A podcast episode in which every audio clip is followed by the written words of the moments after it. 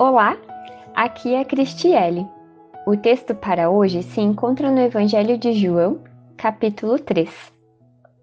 Diferente dos outros três evangelhos, Mateus, Marcos e Lucas, João fala de uma forma poética do Deus encarnado, o Verbo Jesus Cristo.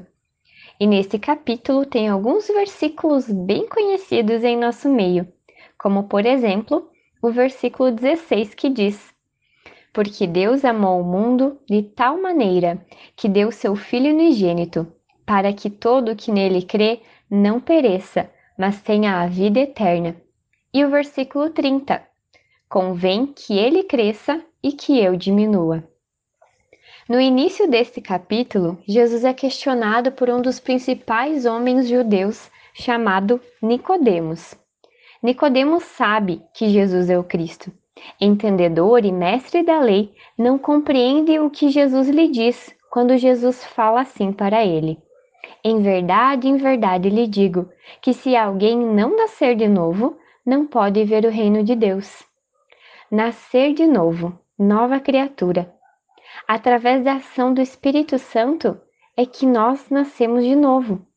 Quando aceitamos o convite de Jesus para segui-lo, a transformação de vida.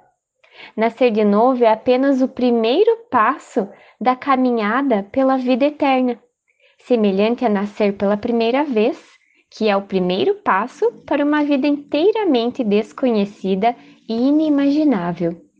Cito agora o evangelista Oswald Chambers, que diz: Nascer do alto é um eterno, perene e perpétuo reinício, é um renovar-se o tempo todo no pensamento, no falar e no viver, uma contínua surpresa da vida de Deus. Portanto, meus queridos, Jesus nos chama a essa novidade de vida, essa caminhada contínua, de um dia após o outro, de um dia de cada vez.